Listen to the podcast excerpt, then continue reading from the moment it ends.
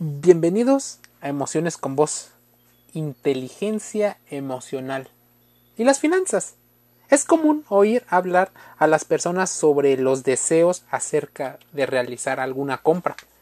La diferencia entre necesidad y deseo. A todo esto se conoce que ellas han asociado o las personas hemos asociado ciertos sentimientos cuando decidimos adquirir algo. Esto mismo ocurre con la administración de nuestro dinero. Entender el concepto del dinero es muy importante. Saber para qué funciona y cómo se consigue. Pero también es importante, para gestionar el dinero, gestionar primero tus emociones.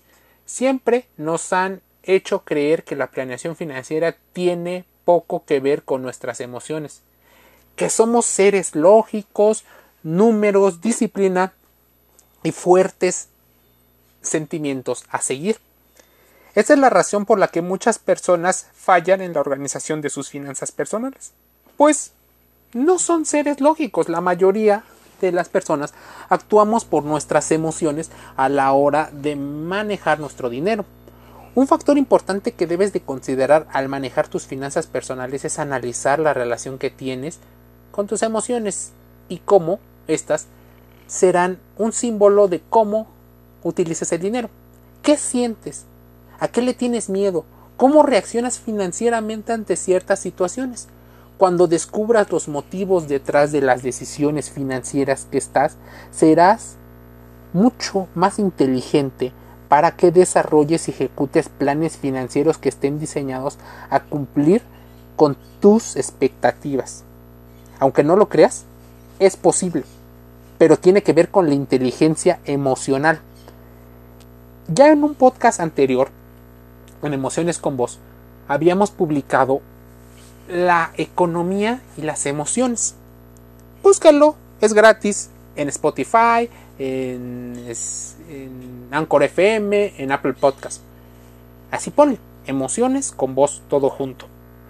Un factor importante, como te mencionaba, es la inteligencia emocional. Es una herramienta ideal para crear hábitos, pero no solo de ahorro, que nos pueden ayudar, claro está, pero también tener estrategias de finanzas personales sanas. El individuo más conocido sobre el término inteligencia emocional se llama Daniel Goleman. El señor Goleman explica que la inteligencia emocional es la capacidad para reconocer sentimientos propios y ajenos, así como la habilidad para administrar. Es posible trasladar la inteligencia emocional a ámbitos como las finanzas. Por ello, es importante que empieces a conocer tus emociones. De ahí que estemos publicando un podcast relacionado con finanzas y el dinero y, las, y la economía y cómo funciona. ¿Es posible? Sí. ¿Se puede lograr? Por supuesto. Por ello, te sugerimos que te preguntes antes de gastar qué es necesidad y qué es deseo. Si sueles confundirlo o en ocasiones al buscarlo sueles intercambiar conceptos, puede ser que estés siendo víctima de tus propias emociones. Y tal vez no le eches la culpa a las personas que gestionan empresas, porque ellas conocen tus emociones pero conocen mejor tus emociones que tú mismo. ¿Cuáles son los sentimientos o sensaciones sobre el dinero? Es más, te voy a dar algunas opciones que quiero que vayas analizando poco a poco. ¿Qué concepto tienes de complacencia? De recompensa. Nuestro cerebro tiene un sistema de recompensas que normalmente es muy sensible y las personas suelen ser muy propensas a constantemente premiarse. Cuando existe un premio ante esas situaciones, es cuando nuestro cerebro busca repetirlo. De ahí lo peligroso que es, porque buscamos placer. También buscamos reducir el dolor y con ello el dinero se forma en nuestra mente una idea no solo de método para intercambiar bienes y servicios, sino como un fin, una meta, un objetivo al final de alguna carrera que ni siquiera tenemos en cuenta. La complacencia es decir, voy bien. Cuando por fin tienes, por ejemplo, un trabajo cuyo sueldo o ingresos te permite pasar con comodidad el tiempo, es posible que te vuelvas más relajado sobre tus finanzas y creas que nada puede afectar tu situación financiera actual o que el flujo de dinero que has logrado obtener seguirá constante. El riesgo aquí es que empiezas a hacer compras o compromisos tomando en cuenta hoy, lo que ganas hoy, tomando por sentado el salario del siguiente mes, sin darte cuenta que en tu mente las emociones están jugando. En tu cabeza no hay una planeación financiera.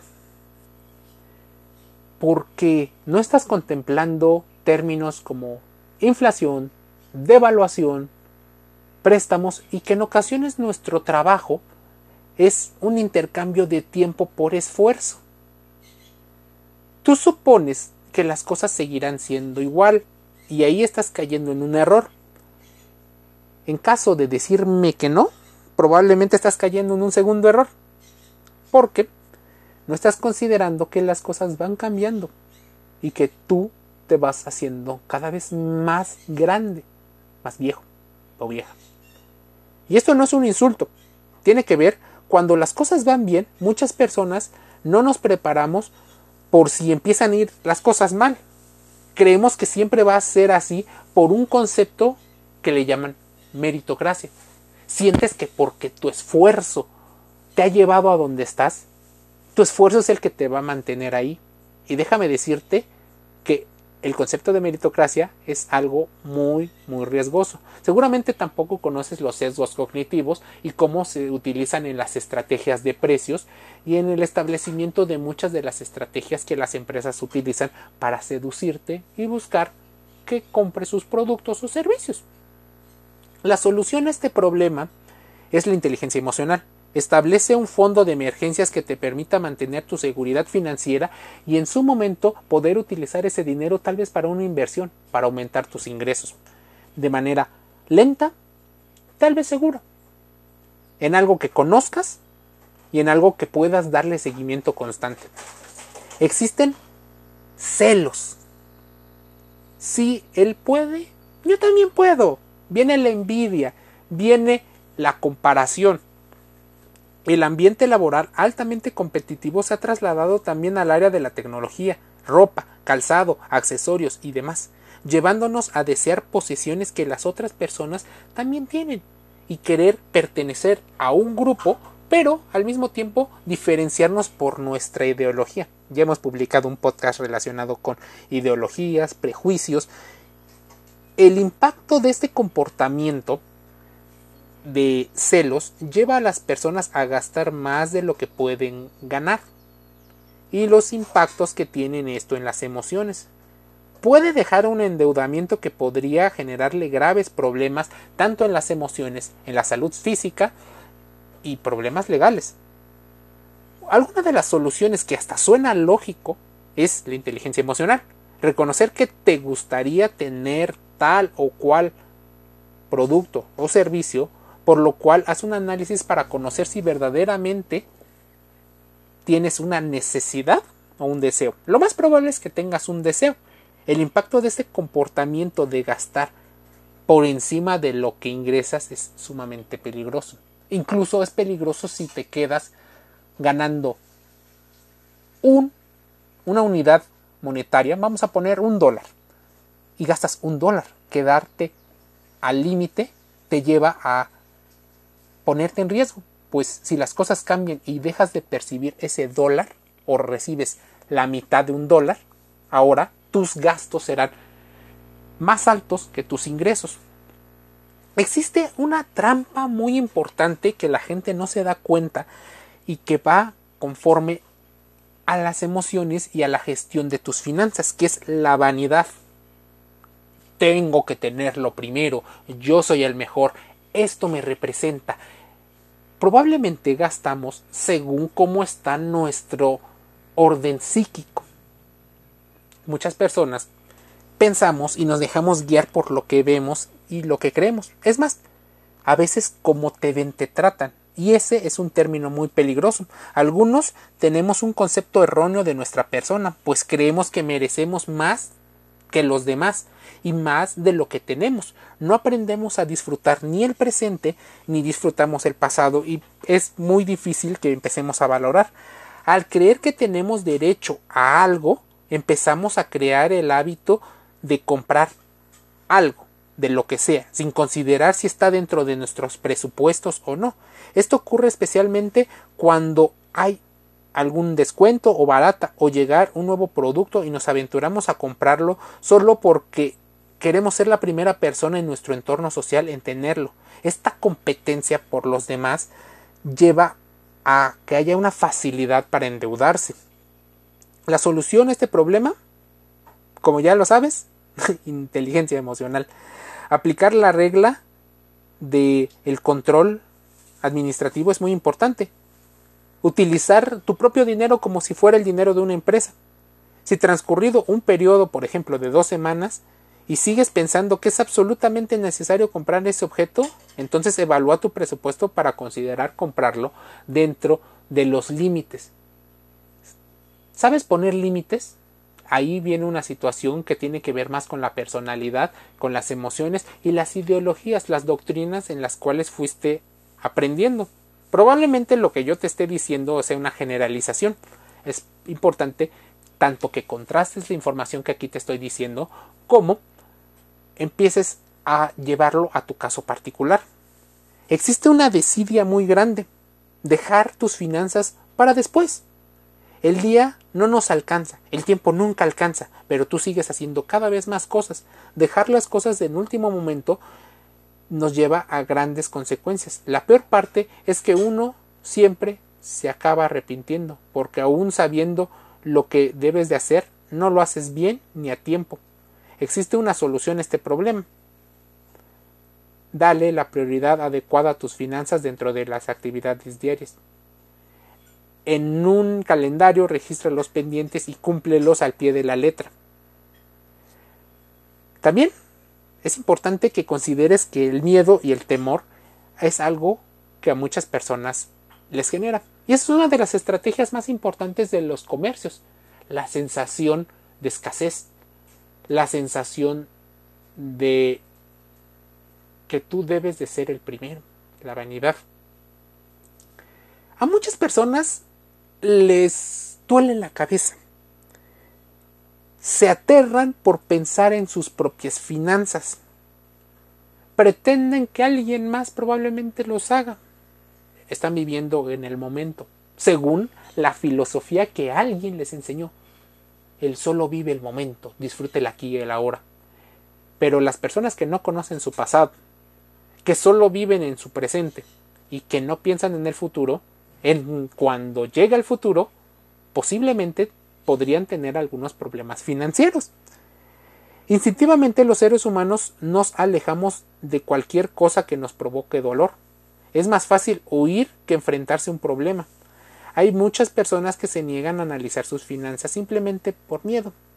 Les gusta tanto sus asuntos financieros que constantemente están pensando qué van a hacer cuando tengan dinero.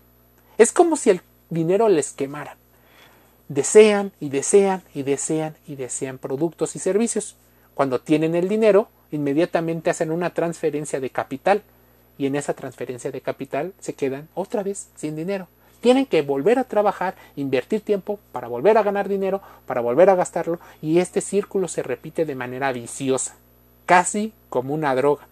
La solución, inteligencia emocional. Comprende que estás enfrentándote a una situación muy difícil, pero que es importante resolverla. Esto debe resolverse lo más pronto posible y cuanto antes mejor. Entiende que el miedo es una de las situaciones que las empresas utilizan, pero que las empresas lo saben porque te han estudiado. Estúdiate a ti mismo. puedes ganarle a esas estrategias comerciales. Existe una flojera, una pereza al manejar las finanzas. Se piensa que es demasiado complicado. Pero si sabes gestionar las finanzas de otros, también puedes eh, gestionar las tuyas. Aprender a administrar tus finanzas es un proceso que toma tiempo y requiere un entrenamiento, ser de manera constante, disciplinado. Es mejor saber que vas poco a poco que ver grandes cantidades en los bloques. Administra mejor tus finanzas y esta es una tarea que no debes de dejarle a otras personas que hagan por ti. Debes de guiarlo. Así tú estás viendo lo que vas ingresando, vas viendo lo que vas gastando, pero no para quedar a nivel cero. O sea, ganas lo mismo que gastas. No. Debes de tener en cuenta que el dinero que puedas entender es dinero que vas a ahorrar, que vas a evitar gastos y ese dinero te va a servir para después mejorar tu salud porque comes mejor, porque puedes descansar mejor, porque te puedes entretener en productos y servicios de mayor calidad, porque eso modifica y influye directamente en tus emociones, porque puedes tener tranquilidad y no tener un pensamiento de escasez que hace que cualquier persona haga lo que sea por conseguir dinero. Hay gente que se prostituye, hay gente que mata, hay gente que se droga. Todo por dinero. Todo por no saber cómo gestionar el dinero. Cuando llega a sus manos, no saben qué hacer.